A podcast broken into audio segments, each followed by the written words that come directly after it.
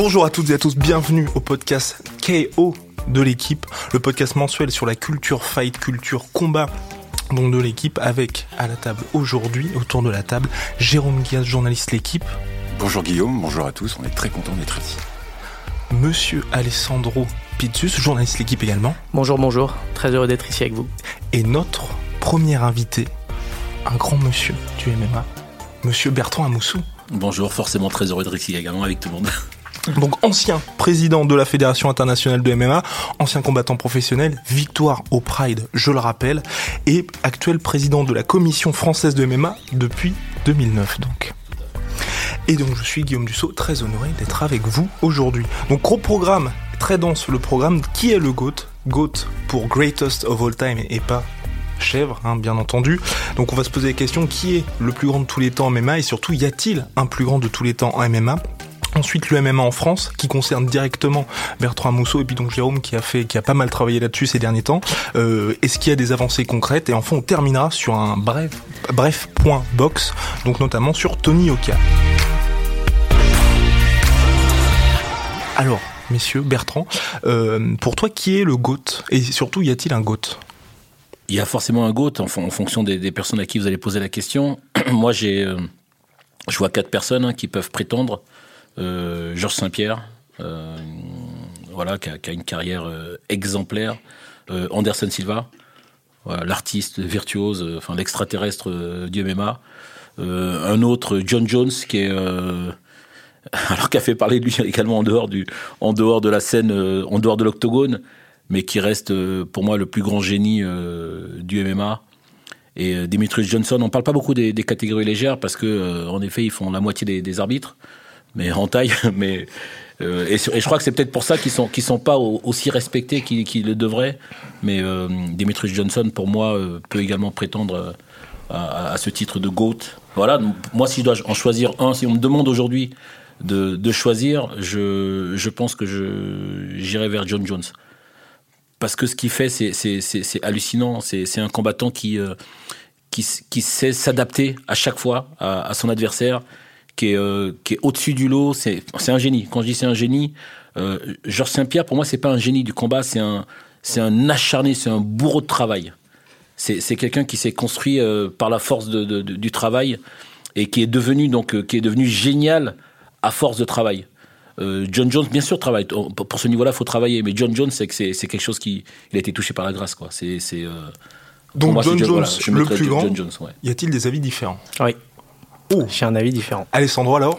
Bah Pour moi, c'est Georges Saint-Pierre. Le, le GOAT, tout simplement parce que je pense que c'est la carrière la plus exemplaire, tu l'as dit Bertrand, évidemment, mais c'est aussi le combattant le plus complet qu'on a jamais vu, aussi bien en pied-point, il a des, des bases de boxe taille exceptionnelles, euh, c'est un fantastique lutteur, il a le niveau d'un lutteur olympique sans problème, et c'est une ceinture noire de jiu-jitsu brésilien, donc il a les trois, euh, les trois, euh, les trois, on va dire, euh, arts martiaux majeurs qu'il faut quand on, quand on veut devenir un champion de MMA complet. Et surtout qu'en plus, il a obtenu sa ceinture nord de Jiu-Jitsu en un temps euh, assez record, parce qu'il en, il en avait jamais fait jusqu'à ses 18 ou 20 ans, donc il l'a eu très vite. Donc pour moi, c'est forcément lui le GOAT, parce que euh, la carrière est exceptionnelle, le profil polyvalent est aussi exceptionnel, pour moi, il n'y a jamais eu un combattant, même si John Jones, évidemment, je suis d'accord avec Bertrand, le, le, en talent pur, il a probablement, c'est lui le meilleur, en talent pur. Mais euh, on va en parler de toute façon, parce que Jérôme va aussi, euh, va aussi, va aussi parler, mais il y, a, il y a des petits points noirs avec John Jones. Et je trouve que Georges Saint-Pierre, il n'y a aucun point noir. C'est très bien avec cette idée de débat sur le goût, parce que normalement, on n'est jamais d'accord. Et là, aujourd'hui, on est finalement plus ou moins d'accord. Euh, pour moi, c'est John Jones euh, le GOAT, loin devant, euh, ou alors juste devant Georges Saint-Pierre. Donc voilà, on ouais, est tous les trois donc. autour de la table à être finalement plus ou moins d'accord. Euh, John Jones, c'est effectivement le talent, le talent brut. C'est aussi énormément de travail. Euh, commencé très jeune euh, dans le sous-sol de la maison familiale à faire de la lutte avec ses frères et, et, la, et, leur père qui était aussi un lutteur. Ses deux frères d'ailleurs sont aujourd'hui des, des, joueurs pros de, de NFL, football américain. Donc c'est une famille d'athlètes extraordinaires. Et le meilleur parce que pour moi, il reste invaincu. Alors, il a une défaite, mais c'est une disqualification ouais, pour, un, pareil, pour un coup interdit, un coup de coude. Donc aujourd'hui, John Jones, c'est euh, combien de combats euh, 24 victoires, une défaite. Une défaite. par disqualification. Par disqualification. donc il est invaincu. Pour moi, c'est le seul aujourd'hui qui peut prétendre avec le GOAT et qui est invaincu.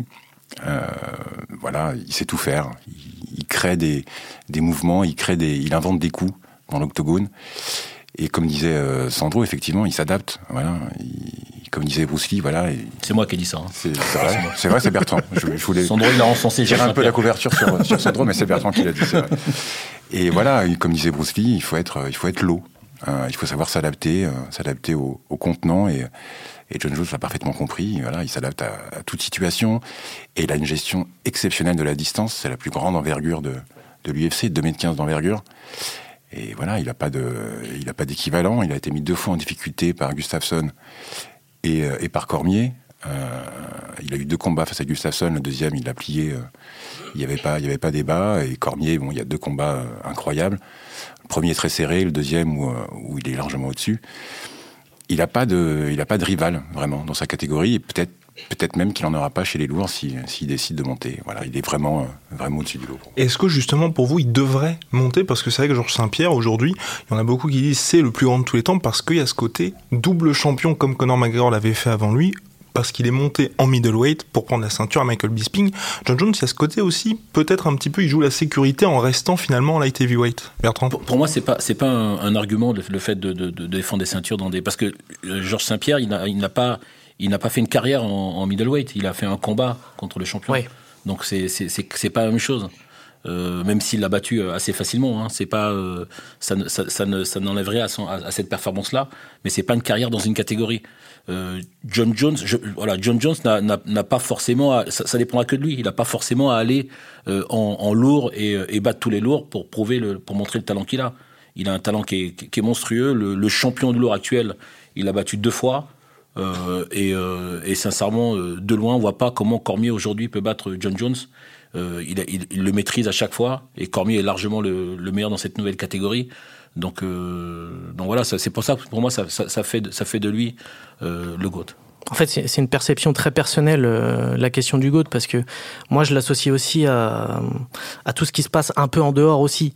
Et là, pour le coup, ce qui s'est passé en dehors pour John Jones, il y a eu Bon, il y a eu des problèmes avec la justice, on sait. Il a eu un délit de fuite, il a provoqué un accident de voiture. Il y a eu un délit de fuite. Il y a eu des problèmes de, de cocaïne. Il y a eu des problèmes un petit peu de stéroïdes aussi. Donc, pour moi, tous ces problèmes-là font qu'il a, il a perdu un temps fou. Il, il pourrait être aujourd'hui à 35, 35-1. Euh, il est à 27, euh, c'est ce que tu as dit euh, Jérôme, il est à 24, 24-1, pardon, il pourrait être à 35-1 facilement. Il a perdu un temps fou et pour moi en fait, il, ce petit, enfin ces, ces gros problèmes qu'il a eu font que je peux pas le désigner en tant que GOAT par rapport à Saint-Pierre, qui a un bilan tout à fait euh, exceptionnel aussi, mais qui lui n'a jamais eu aucun, aucun souci en dehors de l'octogone, ce qui lui a permis de, de, toujours affronter tout le temps les meilleurs à toutes les époques. Alors, John Jones, il a battu Cormier, Gustafsson, Saint-Preux. Shogun Roi euh, Shogun il a battu tout le monde. Texera, Belfort, Rachel Evans. Quand il Shogun, c'est un Shogun qui est sur le déclin déjà. Ryan Bader. Oui. Il, a, mais... il a battu tout le monde dans sa catégorie. Non, mais évidemment. Et aujourd'hui, la catégorie est vide, euh, sans lui.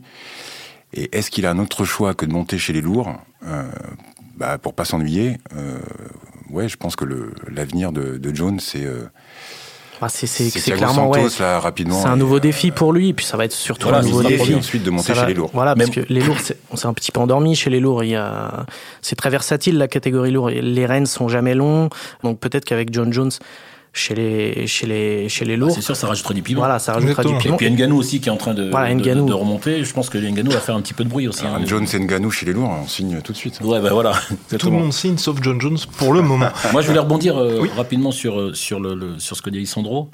Euh, parce qu'après, il faut définir ce qu'on appelle GOAT. Si, si, si GOAT, c'est également euh, euh, ce qu'on fait à côté, la vie à côté. John Jones, le fait, le fait qu'il ait été pris pour dopage, le fait qu'il ait, qu'il ait eu un délit de fuite, est-ce que, est-ce que ça, c'est, est-ce, est-ce que ben ça, le, ça le disqualifie comme, comme GOAT Je dis pas que ça le disqualifie, mais ça le met pas en première place, pour hmm. moi. Après, c'est très personnel. Tout dépend parce qu'effectivement, il y a aussi l'impact culturel. Par exemple, En NBA, il y a Michael Jordan qui est reconnu comme le plus grand de tous les temps. Tom Brady qui est plus grand que son sport aussi en NFL. Wayne Gretzky en NHL. Et c'est vrai que là, en MMA, c'est peut-être aussi la question où on peut se poser avec Ronda Rousey, Amanda Nunes et Conor McGregor qui, eux, ont l'avantage d'être plus grands que leur sport et donc d'avoir un petit peu fait bouger les choses en MMA et donc à l'UFC. Et John Jones, pour l'instant, euh, certes, il avait ce contrat avec Nike. C'est pour ça qu'il faut définir. Exactement. Parce que dans ces cas-là, si, si le fait d'avoir fait bouger les lignes sur le sport et d'avoir rendu un peu plus populaire, dans ces cas-là, on met, on met Conor McGregor. Bah moi, je, je veux dire je le mets Et- pas et- et comme pour moi- GOAT, mais je le mets quand même dans la discussion potentielle de GOAT. Donc finalement, il y a débat, c'est ça qui est bien. On n'est pas d'accord. Ouais, parce que Non. Co- Connor, c'est vrai qu'il a, il a, c'est, c'est, enfin, c'est, c'est le, le combattant le plus bankable. Mais, mais euh, les, les phrases qu'il a à côté, et toutes les semaines, il y a quelque chose, quoi. Donc, euh, du coup, si, si je prends ton, ton, ton Bah, après, raisonnement. après, après Connor, c'est beaucoup de trash talking. Il, devient dixième, quoi. Il devient dixième ou quinzième parce qu'il a fait tellement de bêtises à côté. Si, si, si on met les à côté, euh, alors faut les mettre pour, pour tout le monde, et dans ces cas-là, il doit pas être dans la liste des, des euh, potentiels suivant ton, ton, Alors, ton raisonnement. C'est sûr. J'ai pas dit qu'ils étaient pas, si on même pour John Jones, hein, j'ai si pas dit qu'il était que- pas dedans. J'ai juste dit qu'il était pas premier. que l'octogone qu'on met de côté, euh, la vie perso. Alors là, effectivement, Georges Saint-Pierre, que moi j'aime beaucoup aussi, que je mettrais largement en deux, Ah ben là, ouais. Darian Jones, s'impose. Et ce que j'aime beaucoup chez Saint-Pierre, c'est qu'il a deux défaites face à Matsera et Matthews. Et pour moi, quelque part, il a annulé ses défaites. Ouais. Il a eu sa revanche. Il revanche, deux. il a gagné largement. Et puis avec la manière à chaque fois. C'est juste assez incroyable pour un combattant de, de MMA d'arriver comme ça en fin de carrière, avoir deux défaites et avoir réussi à les effacer en prenant sa revanche. Surtout crois que c'est. Contre Serra, c'est quand même, ça a été désigné plusieurs fois comme le plus gros upset de l'histoire de l'UFC. Donc, il a réussi. Donc, l'upset, c'est quand vous, vous gagnez, euh, quand un outsider bat un favori euh, qui était à 1 contre 1 et que vous, vous étiez à 100 contre 1 quand vous êtes outsider. Donc, il avait perdu contre Matt Serra alors que c'était sa première défense de titre. Il venait de gagner le titre. Et donc, il a, il a perdu de manière incroyable, un crochet, il est tombé et puis euh, Matt Serra l'a terminé. C'était incroyable. Oui, ça arrive. Il a, il a- surprise. il a- je pense qu'il Bien il a, sûr. il a pas pris au sérieux comme il aurait dû le prendre au sérieux. Voilà, Ouais, il a, il a- après- il a- ça- pêché ça- également ça par- peut vraiment Pour, pour arriver, expliquer euh, ces, ces deux défaites, euh, Georges Saint-Pierre a dit la première fois, j'ai sous-estimé mon adversaire. La première fois, je l'ai surestimé. contre Matthews. Et la deuxième fois, je l'ai sous-estimé. exactement ça. Et il a dit je ferai plus jamais ces erreurs. Ouais. Il a plus jamais Jamais erreurs. Et Bertrand, j'étais assez étonné, il n'y a pas eu de mention de Fedor Emelianenko. Non, en fait, pour moi, pour moi, le, le- on aurait posé la question il y a il y a huit ans. Fedor était, euh, ça aurait été Fedor, mais mais et, et c'est la raison pour laquelle, euh, pour moi, Anderson Silva qui pourrait se glisser euh, entre Georges Saint-Pierre et John Jones n'y est pas parce qu'il a fait deux carrières. Il a la carrière euh, où il a démarré avec le Valet Tudo et ensuite le Pride, où c'était un combattant, euh, un bon combattant. Et dès qu'il arrivé à l'UFC, c'est devenu un, combattant exceptionnel. Donc, on prend, on prend toute la carrière. Fedor a derrière fait des combats qu'il aurait peut-être pas dû faire et qui font que euh, sa, sa- sa stature de GOAT, il a, il, a, il, il a, Bah, il a perdu derrière. Comme Anderson Silva, c'est des combattants qui n'ont peut-être pas su s'arrêter au bon moment, pour le coup. Hmm, Ils sont restés un peu trop longtemps. Euh, juste pour finir, je suis d'accord avec, euh, avec Bertrand, pas, je me trompe pas. Euh, C'est bien moi. Il y a vraiment, il y a vraiment deux générations, je crois, en MMA. Ceux qui sont arrivés, les pionniers à partir de 93, etc. Et ceux qui ont l'âge de John Jones, de McGregor, euh, de Saint-Pierre, c'est-à-dire 37 ans, 31 ans, où en fait ce sont vraiment des combattants de MMA en tant que sport euh, unique et, Oui. euh, et tel qu'il est. Ils sont complets partout, ils ont développé, ils se sont entraînés au MMA, c'est-à-dire un mélange de toutes les techniques des arts martiaux. Et c'est pour ça que ces trois-là, parce que du coup je place quand même McGregor, je pense qu'il il pourrait prétendre à rentrer dans le débat, en tout cas même si moi c'est pas mon premier choix. Voilà, ce sont de vrais, euh, de vrais euh, pratiquants de MMA à part entière. Voilà. Donc c'est pour ça qu'ils sont au-dessus pour moi de la génération euh, précédente parce que voilà, ils savent vraiment tout faire, ils maîtrisent leur sport de, de A à Z. Donc pour finir, enfin, le point sur le MMA féminin, quand même, j'y tiens. Donc Amanda Nunes qui aujourd'hui a battu l'ancienne GOAT qui était plus grande que son sport, Ronda Rousey, qui quand même euh, challengeait Floyd Mayweather en boxe, et qui ensuite a battu Mais tout le dernièrement, monde peut dire ce qu'il veut. hein. a battu en moins d'une minute Chris Cyborg qui était qui avait pris la suite et qui était vraiment considéré unanimement comme oui, exactement oui. l'épouvantail des femmes. Alors Amanda Nunes, qu'en pensez-vous? Et puis même Ronda Rousey, petit point sur elle. Bah, Ronda Rousey, euh, ouais, première, euh, première femme championne euh, à l'UFC, première euh, grosse domination. euh, Plus long règne. hein. Plus long règne, ouais. euh, Ouais, aussi. Cinq ans entre 2012 et 2015, enfin trois ans, qui se résume surtout à une clé de bras en fait. hein. Oui, c'est vrai que. Faut être dire- faut voilà, dire les choses. style. Un peu protégée par l'UFC aussi. Moi, je trouve qu'elle, a- elle, elle, elle- elle- c'est magnifique ce qu'elle a fait. hein. Mais moi, je trouve qu'on l'a surévalué. Moi aussi, ouais. Je trouve qu'elle. un- Mais attention, pas jusqu'à elle- dire qu'elle est surcotée, c'est mais. ma- c'est- c'est- ouais, Oui. c'est ce que je pense. Mais euh, donc, donc pour moi, pour moi, elle, elle, elle, fait pas, elle fait pas figure de goat, même si c'est la, c'est celle qui a fait en sorte que Dana White accepte de mettre les femmes à l'UFC. Euh, alors par contre, oui, Amanda Nunes, euh, voilà, là il y a, y, a, y a, une cliente pour moi. Euh, ce qu'elle a fait à, à Cyborg, c'est juste. Euh, ouais, puis ce qu'elle a fait à Rosé aussi. Hein. Ouais, Moins d'une minute, euh, c'était ouais, presque plus, gênant comme Mais combat. moi, Rosé, je la trouvais, je la trouvais pas vraiment euh, exceptionnelle, quoi. Je... Bah en fait, Rosé, je pense qu'elle a dominé. contre, Cyborg, oui. Elle a dominé à un moment où il y avait pas beaucoup de concurrence dans la dans la catégorie dans la dans la division féminine.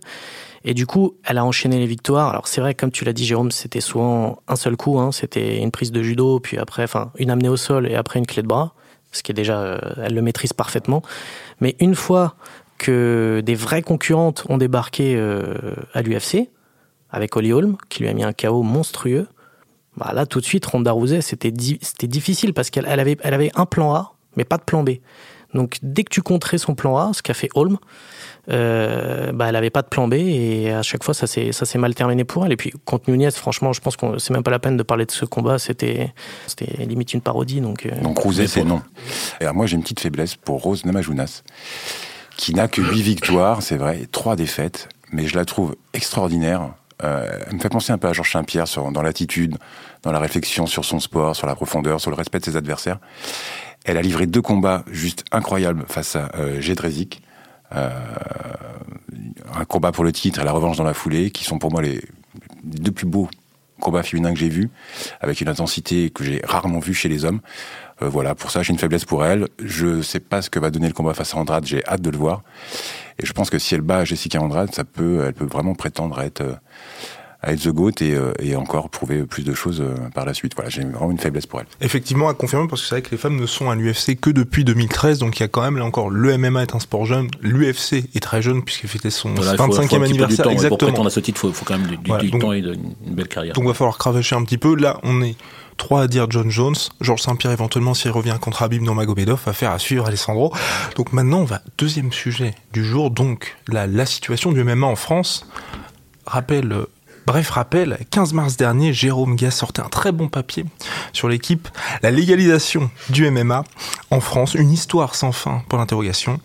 Le mardi 26 mars, la ministre des Sports t'avait entendu visiblement et faisait une sortie remarquée sur nos confrères, chez nos confrères Sport en indiquant la volonté de l'État d'encadrer la pratique, sinon de la légaliser. Donc Jérôme, est-ce que tu peux un petit peu t'exprimer là-dessus? Bah, Le ministère a surtout entendu Bertrand de, depuis de nombreuses années et moi je, fais juste le, relais entre, entre différents acteurs. Euh, bah, c'est une grande nouvelle pour le, pour le MMA français. Euh, après de, de, longues années de, de, lobby positif du côté de Bertrand et, et les acteurs français du MMA et négatif de côté d'autres fédérations. On pourra citer euh, peut-être dans quelques secondes ou même tout de suite. Euh, Laisse-moi le faire. C'est une très belle avancée. voilà, c'est enfin les, les, choses bougent en France. C'était très compliqué. Il y a Laura Flessel qui avait fait le, le plus gros euh, travail du défrichage quand elle était ministre des Sports et qui a, qui a elle-même pratiqué et qui voilà qui avait décidé de de pas rester dans ce statu quo un peu euh, un peu schizophrénique. On peut s'entraîner euh, au MMA en France. Il y a des salles qui ont pignon sur rue euh, avec des, des professeurs euh, qualifiés ou non d'ailleurs. Et en même temps, on interdit les compétitions euh, pour des raisons donc soit de lobby, soit des, des raisons de, de, morale ou d'atteinte à la dignité humaine. Donc tout ça, ça change. le ministère a pris conscience que c'était une réalité de la pratique, euh, où il y a plus de, plus de 30 000, 40 000 pratiquants, hein. pratiquants en France, donc c'est pas, pas négligeable.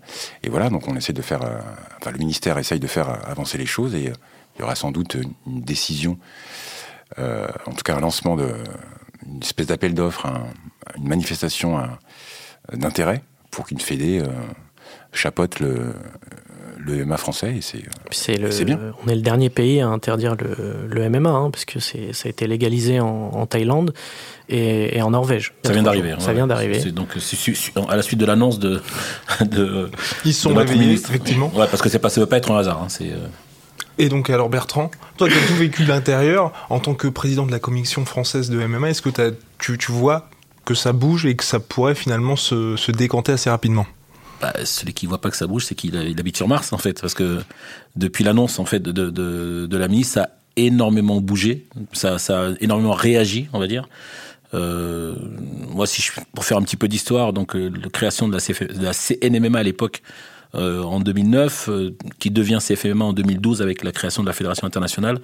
Euh, j'ai croisé 10 ministères, donc le, combat, voilà. Donc j'ai vu 10 ministres des sports passer, que j'ai rencontrés à chaque fois. Et les premiers, les premiers rendez-vous, c'était, on nous renvoyait dans nos 22, hein, c'est mais même, même, pas en rêve. Vous n'êtes pas une fédération internationale, vous n'êtes pas structuré.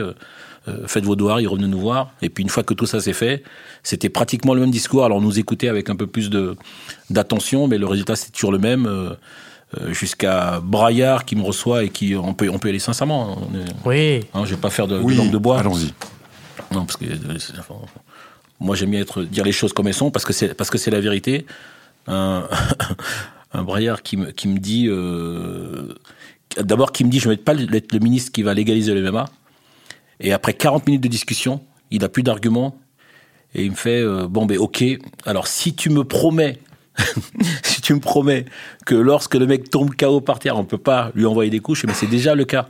Ce qui se passe, c'est que l'arbitre intervient, mais des fois, il y a un mètre ou deux, le temps qui court vers le, vers le, vers le combattant, mais, mais, mais c'est déjà le cas. On n'est pas censé euh, envoyer des coups lorsque le, lorsque le combattant est KO. C'est c'est pour ça d'ailleurs que les arbitres interviennent aussi rapidement que ça. C'est pas prévu comme ça. Il dit non, il faut que ce soit mis. Ça sera mis, il n'y a aucun problème. Dans ces cas-là, euh, parle avec la direction des sports, mais tu ne vas pas sur les réseaux sociaux pour dire que je vais légaliser le MMA.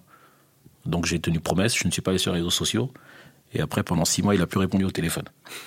Donc voilà, en fait, voilà le genre de, rendez-vous hallucinant euh, auquel j'avais affaire. La chance qu'on a eue, et, euh, et Jérôme l'a dit tout à l'heure, c'est Laura Flessel.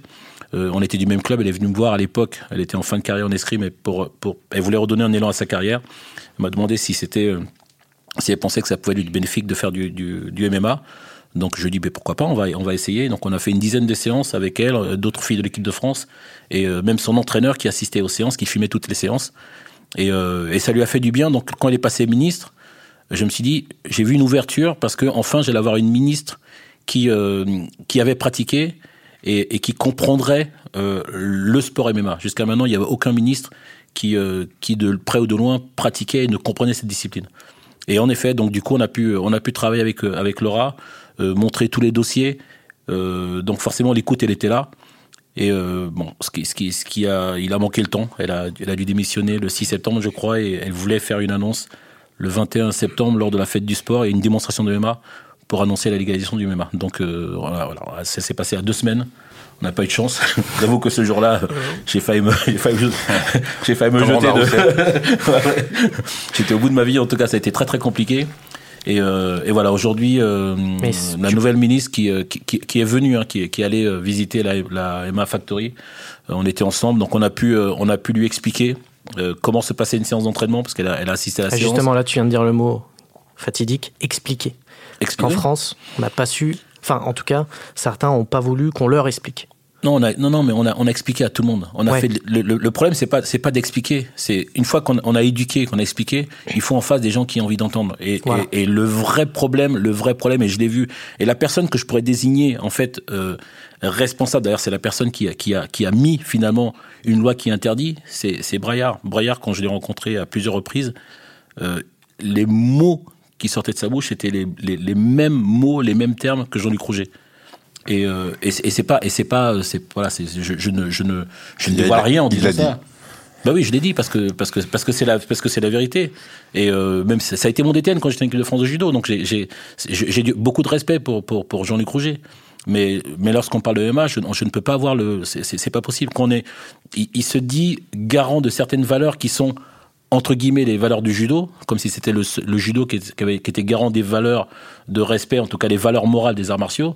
Euh, y a, on, peut avoir ces valeurs sans faire des arts martiaux. On n'est pas obligé de faire des arts martiaux pour avoir ces genres de valeurs. Et donc, on, dirait, on a l'impression que le, c'est le judo qui porte ces valeurs-là. Donc, je suis pas d'accord là-dessus avec lui. Et, avec ça, il essaie de, défendre l'arrivée du MMA en disant que le MMA n'a forcément pas ces valeurs et que c'est pour ça que le, le judo est contre le MMA. Mais si justement il, a, il est garant de ces valeurs-là, il doit protéger une activité qui se développe et qui irait à l'encontre de ces valeurs si on la laissait se développer à l'état sauvage comme c'était le cas jusqu'à maintenant. Et comme c'est toujours le cas, parce qu'on n'a pas encore une légalisation, mais j'espère que, que, c'est pour cette année en tout cas. Pour cette année justement, est-ce que tu as d'autres fédérations en tête plutôt que celle de judo? Ben, Elles sont toutes manifestées. Moi j'ai eu tout le monde au téléphone, j'ai eu le président de la fédération de lutte, j'ai eu euh, donc euh, Alain Berthelhomme, j'ai eu euh, Francis Didier la semaine dernière qui m'a appelé, donc après l'annonce de la ministre. j'ai rencontré Nadir Alouache, le président de la fédération française de, kickboxing et de muay thai. Je les ai tous rencontrés aujourd'hui. Donc ils sont tous, et, et, la fédération de boxe. Donc ils veulent tous récupérer le MMA. Et est-ce que tu penses, parce que la fédération de judo c'est aussi entre guillemets, placé, en, sans se placer, mais en, en, faisant évoluer un tout petit peu sa, sa position. Est-ce que pour toi, euh, tu penses que c'est possible ou tu penses qu'il ne faut pas le faire? Jean-Luc Rouget ne s'est pas placé. Je, je, je, crois que, je crois que Jean-Luc Rouget, euh, à un moment donné, ne sait plus ce qu'il dit. Il, il, il, non, mais, non, mais vraiment, je, je, je, sais pas de le charrier en ça. Je crois qu'il sait plus ce qu'il dit. Il est, il est, il y a, il y a un moment, il voulait plus parler de MMA parce qu'il a, il a, il a, il a fait des sorties de route qui l'ont qui l'ont desservi. Je crois qu'on lui a reproché en interne à la fédération du judo. Et là aujourd'hui, il est obligé de répondre parce qu'il y a un vrai débat après l'annonce de la ministre. Donc il dit il, dit ce qui est ce qui est évident. Oui, le MMA éducatif, le MMA de, de, l'entraînement des clubs. Que je veux dire, mais par contre, voilà.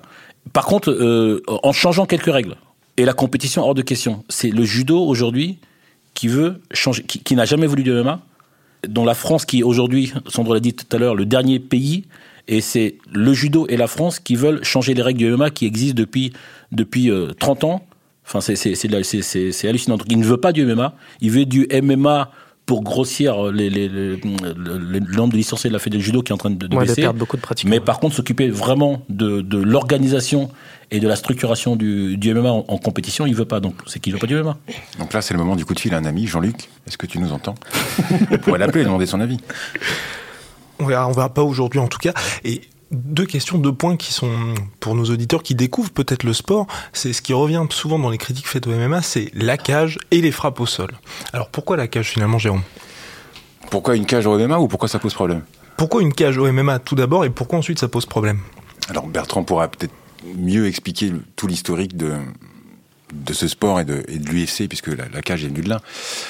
Euh, au départ, la cage, c'est euh, un côté spectaculaire.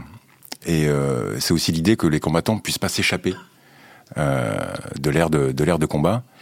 Euh, donc une aire fermée, euh, sans, sans limite de temps, sans arbitre même. En tout cas, il n'est pas présent dans la cage, il est à l'extérieur pour pouvoir intervenir. Sans règles, entre guillemets, même s'il y avait des règles dès le départ. À l'origine. On parle de l'origine. Hein. On parle de l'origine, bien sûr. Donc voilà, il y avait un petit côté chaud. Et la cage avait été empruntée au catch, si je fais pas d'erreur d'ailleurs, une cage fermée, même par le haut. Euh, voilà, donc il y avait ce côté, euh, ce côté chaud, euh, bien affirmé, revendiqué, et puis ce côté aussi, on, voilà, il n'y a pas d'échappatoire possible. je, fais, une parenthèse. Hein. Je fais une parenthèse. La, cage avait été dessinée par John Milius, qui était le réalisateur de Conan le Barbare. Absolument. Voilà. Merci. Donc voilà pourquoi la cage au départ. Et puis on s'est assez vite rendu compte que la cage, élément de show certes, mais aussi élément de protection. Ouais, de sécurité, évidemment. De sécurité évidente. on parle de sport de combat euh, qui multiples, donc avec des projections, avec euh, du travail au sol. S'il n'y a pas de cage, si c'est des, si c'est des cordes, on passe à travers, on passe en dessous. Comme ça arrive sur les gens, en boxe, hein, d'ailleurs. Absolument. On peut tomber sur les, spectateurs, les juges. On peut tomber euh, sur la tête, sur la colonne vertébrale, se faire super mal, finir handicapé. Donc la cage, voilà, c'est c'est un élément de protection avant tout, et elle n'est pas en fer. Le grillage est en plastique. Oui. Très important, contrairement aux idées reçues. Oui. Absolument. C'est un aluminium recouvert de plastique. Important, et donc pour les frappes au sol, Bertrand euh, Rapidement sur, sur, sur, la cage, hein. je termine rapidement, c'est ce que j'ai entendu comme en boxe. En boxe, on ne projette pas. Oui. Donc on peut tomber en boxe en effet. Oui, c'était dans ce sens-là quand il y a les KO. Voilà, on, peut, on, peut, on peut tomber. Mais en MMA, en plus, on projette. On donc, projette et puis... donc forcément, le risque, il est, il est, il est vraiment là. Et, c'est arrivé à, à, plusieurs reprises. Et donc, du coup, même si ça n'arrive pas, le combat est systématiquement arrêté parce qu'il y a le risque de tomber. Ça, c'est pour le. Puis la cage fait partie, euh, fait partie du décor et souvent beaucoup de combattants l'utilisent aussi. Quand, tu, quand, quand, quand, deux combattants sont au corps à corps et qui sont contre le grillage, on pourrait pas avoir ça dans un ring. C'est impossible. C'est pour ça que ouais, c'est pour ça que le combat est systématiquement arrêté pour amener les combattants au centre de, du ring quand c'est de ring. Et puis ça donne naissance à des coups incroyables à Anthony Pettis qui s'appuie sur, euh, sur la cage aujourd'hui, qui s'appuie sur la cage pour frapper avec le pied, avec les poings. Enfin, c'est juste des gestes incroyables. Et donc Bertrand, et donc, pour les frappes au sol alors Alors pour les frappes au sol, je, je, crois que ça, ça vient, euh, la peur, la crainte vient de, de, de cette phrase qu'on se dit, on a grandi avec ça, on ne frappe pas quelqu'un à terre. Et quand on dit qu'on ne frappe pas quelqu'un en terre, c'est qu'on est en train de, de, de parler d'une altercation dans la rue où le mec qui est à terre a été vaincu, a été projeté, ne peut plus se défendre, et on continue à le frapper alors qu'il ne veut plus se battre, il ne, il ne, il ne, sait, il ne sait plus se défendre. Le problème avec le MMA, c'est que, euh, enfin, le problème par rapport à cette situation-là, c'est que c'est on, pratique un sport où on combat au sol, où on fait du grappling, on fait du jiu brésilien. Ce sont des, ce sont des sports qui se passent au sol. Donc, euh, en, combattant au sol, on envoie également des coups au sol. Maintenant, lorsque vous faites une séance si vous connaissez pas du tout, hein, vous faites une séance de, de, MMA versus une séance de boxe, vous allez préférer, si on parle de dangerosité, prendre 20 coups au sol en MMA plutôt qu'un coup debout en boxe. Et il n'y a pas besoin de sortir de Sciences Po pour comprendre ça. Lorsque je suis au sol, je suis, je suis du coup proche, par définition, de mon, de mon adversaire, si c'est en compétition, de mon partenaire à l'entraînement. Et, et, mon angle de, de, de frappe, mon recul, n'est pas assez suffisant pour, pour générer euh, assez de force pour pouvoir faire vraiment mal sur un coup. Beaucoup moins d'amplitude. Et donc, je ne comprends pas le, ce, ce, donc ce débat sur la dangerosité des frappes au sol. Donc, si ce n'est que l'image que ça peut que ça peut provoquer chez certains, euh, de dire c'est dangereux de frapper au sol, parce que si c'est dangereux de frapper au sol, dans ces cas-là, faut faut interdire, mais tout de suite, tous les sports de contact, mais tout de suite. Si c'est un problème de, si la dangerosité des coups est, est, est, est, vraiment démontré. Effectivement, Donc, ce côté visuel qui est quand même assez souvent repris, puis qu'on voit aussi sur toutes les vidéos qui tournent sur oui, Internet, voilà, notamment les highlights de l'UFC. Non, mais il faut pas. Euh... Les, frappes au sol, c'est pas un vrai débat, puisque Bertrand l'a dit, parce que, en fait, les arbitres sont justement là. Dès qu'un combattant, par exemple, prend un coup debout, tombe, et que son adversaire vient pour, on va dire, terminer, ça se dit comme ça, pour terminer le combat, mais une fois qu'il est, s'il est vraiment KO, KO, vous allez voir les arbitres pousser presque faire un plaquage sur l'adversaire qui veut terminer le combat. Et il le fait. Il oui. le fait. Moi, j'ai vu, des, moi, vu des combattants gagner, se faire pousser par l'arbitre et être pratiquement KO. Tellement des... l'arbitre leur a rentré dedans comme un rugbyman. Quoi. À, à part Erglin, ils le font. Ils le font. et euh, juste, dernière chose, donc il y a un problème d'amplitude sur les frappes au sol. Enfin, il y a moins d'amplitude, donc on a moins de puissance, donc a priori moins impactant. Et il y a aussi le, le fait d'avoir la surface de la, de la cage dans son dos, où il y a une absorption des frappes par le, par le, le support qu'on a, qu'on a derrière soi. Et, je, et là, et là je, je, je veux ajouter un, un, autre élément qui, ouais. qui, qui est important. Euh, et, et, ça, en fait, en fait, c'est la, la schizophrénie euh, qu'on a en France par rapport à ce, à cette interdiction de, de vouloir euh, autoriser un sport jusqu'à maintenant, hein, où on peut frapper au sol. Du coup, ça crée, on a créé en France un sport qui s'appelle le pancras, pancras, où on fait de la boxe taille debout avec des, avec des gants de MA, hein, c'est du 4 onces, hein, parce qu'il faut qu'on puisse, on appelle ça des mitaines. Euh, donc, euh, en termes de, de traumatologie, de coupure, c'est quand même assez dangereux. Donc, c'est les mêmes gants que le MMA, donc ça coupe. Et lorsqu'on arrive au sol, du coup, on ne peut pas, on ne peut pas frapper. Le fait de frapper au sol, ça libère les espaces. Ça, donc ça oblige la personne qui veut se défendre d'un coup de tendre les bras pour essayer de trouver une solution. Et donc ça ouvre la possibilité plus rapidement à chercher euh, une soumission. Donc soit une, soit une clé, soit un étranglement. Lorsqu'il n'y a pas de frappe au sol, le combat est figé donc au sol. Quand le combat est figé au sol, eh bien les gens qui regardent, qui sont autour, qui sont finalement ceux qui vont inciter l'arbitre à continuer le combat ou à relancer le combat debout. Eh bien, ce qui se passe, c'est que ça commence à siffler parce qu'il se passe rien au sol, puisqu'il n'y a pas de frappe, et qu'on qu va pas terminer au sol. Donc, le combat est figé au sol, et du coup, on se retrouve avec le pancras à faire des combats de boxe taille avec des gants de MMA. Donc, à combattre inlassablement debout, à s'envoyer des coups beaucoup plus puissants debout, plutôt qu'un combat qui pourrait aller au sol, envoyer quelques frappes et terminer. Donc, ça devient finalement plus dangereux que ce qu'on pensait être. Bienvenue en France, merci pour ces explications. Bertrand, on va avancer pour parler de boxe anglaise et notamment la situation de Tony Oka. On apprenait récemment dans l'équipe qu'il allait revenir, qu'il souhaitait revenir pour juillet. Et il y a différents adversaires, qui, différents noms qui ont été proposés, pour l'instant assez compliqués pour lui. Donc il y a Johan Duopas qui est quand même un vétéran et puis un, un grand nom français. Raphaël Tronchet, le champion de France de la catégorie poids lourd. Simon Keane, donc, qui avait battu Tony Oka très au, difficilement, très difficilement aux Jeux Olympiques. Et pour l'instant, donc il n'y a pas de nom. Il y a vraisemblablement une question d'argent autour de son potentiel adversaire, bah, Alessandro. C'est qu'une question d'argent. De toute façon, souvent chez les lourds, c'est souvent une question d'argent. Mais oui, effectivement, Tony Yoka va faire son, son retour très probable à la mi-juillet pour pour un nouveau combat. Maintenant, le problème c'est qu'on ne sait pas contre qui parce qu'il n'arrive pas à trouver un adversaire, ou en tout cas ses adversaires se montrent euh, un peu gourmands, visiblement, c'est ce qu'il nous a dit euh, dans nos colonnes. Euh, il a eu un, un vif échange avec Raphaël Tronchet, je pense que ça restera assez mythique comme échange. Apparemment, ils n'ont pas réussi à trouver un accord tous les deux, et je pense qu'ils vont pas en trouver un tout de suite.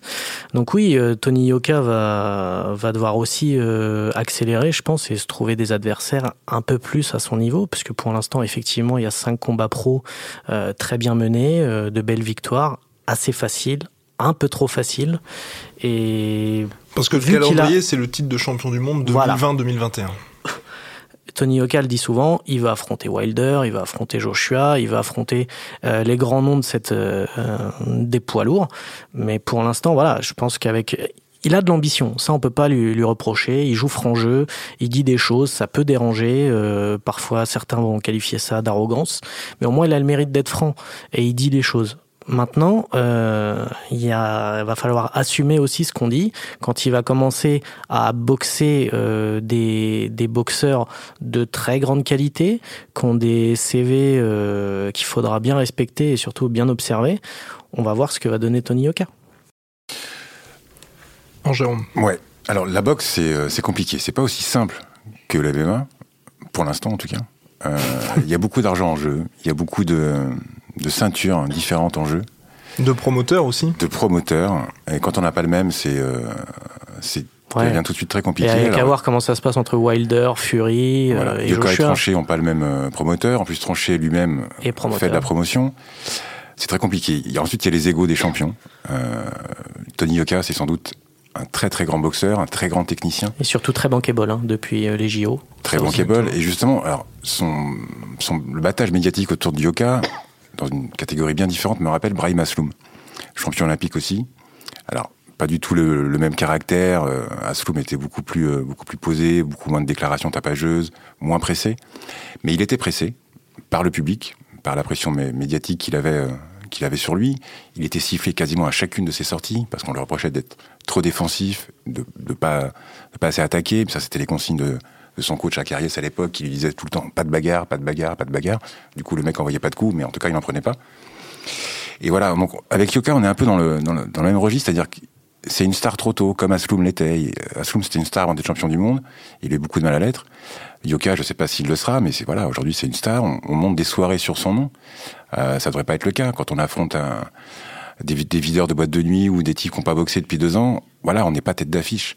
La différence qui a été faite avec Joshua, c'était beaucoup mieux géré. Il est champion du monde aujourd'hui. Il a unifié euh, quasiment toutes les ceintures. Il en manque une. Mais voilà, il n'était pas tête d'affiche dans les soirées. On l'a laissé grandir, on l'a laissé progresser tranquillement. Aujourd'hui, les shows de Joshua, c'est juste fabuleux. Hein. Il faut une heure entre le temps où il quitte le vestiaire et il monte sur le ring. Hein. Euh, c'est, incroyable. Il remplit Wembley. Il remplit Wembley, mais bon, ça fonctionne. Il est, euh, il est champion. Il a battu, il a battu les meilleurs. On attend le gros combat face à Wilder ou Fury. Yoka, Yoka est très loin de, ce niveau-là pour l'instant. Mais après, bon, voilà, il, a une grande gueule, il a le dégo, il est très bon. On veut juste le voir combattre c'est aussi un passage obligé quand tu passes pro. Au début, tu vas pas, tu vas pas forcer, tu vas pas affronter Wilder direct. Donc même euh, que ce soit Joshua, Wilder, quand tu quand tu descends, quand tu vois leur premier combat, c'était c'était pas contre des cadors non plus. Mais euh, voilà, je pense qu'il doit il doit se faire son son, son CV, comme on dit, arriver à 7, 8, 9, 0. Et puis après, voilà, ça va. Je pense que ça va augmenter en, en intensité. Et c'est là où on va vraiment voir, bah, au final, ce qu'il vaut. Parce que pour l'instant, on n'a pas pu vraiment se faire une, vraie idée, parce que c'était des combattants assez de seconde zone. Quoi. Je veux pas être méchant, mais. mais je crois qu'il y, y, y, a également, par rapport à l'attente, par rapport à l'attente de, de, du public, c'est une, une, mécompréhension entre un titre de champion olympique euh, amateur et, et, le niveau euh, exigé en pro. Donc les attentes du public ne, ne, ne correspondent pas à, la réalité.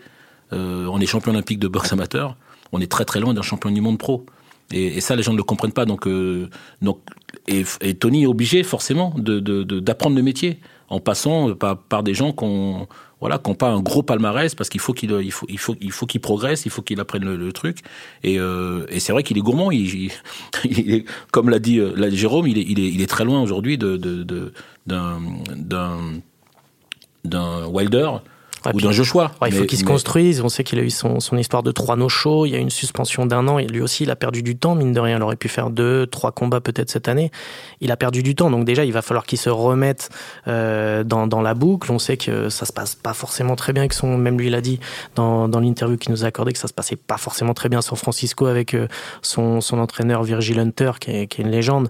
C'est juste qu'ils ont des. Voilà, il y a une différence d'âge. Donc ils ont pas forcément les mêmes euh, points de vue, la même façon d'imaginer l'entraînement. Donc, effectivement, il va falloir, il va falloir déjà qu'il se, qu'il se remette. Euh, je pense qu'il a dû rester en forme, évidemment, mais il va falloir vraiment qu'il. Pour moi, c'est des aléas, ça. Ça, c'est des aléas quand, quand, quand on est athlète, quand on est athlète de haut niveau. tout ne se passe, c'est pas toujours un, long fleuve tranquille. Il y a, y, a il y a des hauts et des bas, et l'athlète, il sait gérer ses hauts et ses bas. C'est pas un souci. C'est pas un souci. Il faut qu'il, il faut qu'il combatte, il faut qu'il apprenne le métier, et il faut qu'il progresse. Et puis après, si, si en effet il arrive à ce niveau-là, il ira stopper ces mecs-là. Et Jérôme, est-ce que tu as un nom en tête pour lui déjà aujourd'hui? Ah, Pour un adversaire? Oui, ah, on, a, on, a, envie de le voir face à Tronchet. Ouais, on a déjà parce qu'il est champion de France, Tronchet, euh, qu'il est invaincu. Ça peut être intéressant. Il est un peu plus petit que, que Yoka, donc ça peut donner une bonne, une bonne opposition. Et puis voilà, ils sont, ils sont partis en clash euh, les deux, donc on a envie que ça se règle. On veut voir l'issue de ce clash verbal et est-ce que qui en a le plus, euh, le plus gros dans la, dans la droite ou dans la gauche. Quoi. Ça y est, il y a du trash talking. Donc pour l'instant, Tronchet a refusé euh, une offre de 70 000 euros proposée. Par Tony Oka. Donc, messieurs, voilà, c'est la fin de ce premier épisode du podcast. Oh, eh oui, quelle, mais non, mais pourquoi On aurait aimé rester ensemble beaucoup eh plus longtemps. En tout cas, merci beaucoup, Bertrand, d'avoir accepté cette invitation. Merci à Arlon qui n'a pas pu être ici aujourd'hui, puis euh, merci qui a rendu cela possible. Puis merci à vous, messieurs. merci à toi. Eh ben, merci à toi. Formidable. Donc le podcast est disponible sur toutes les plateformes habituelles donc d'écoute de podcast, toutes les toutes les plateformes de support numérique de l'équipe. Puis on se donne rendez-vous le mois prochain, messieurs. Merci au mois prochain. Bye. bientôt. Allez, au revoir.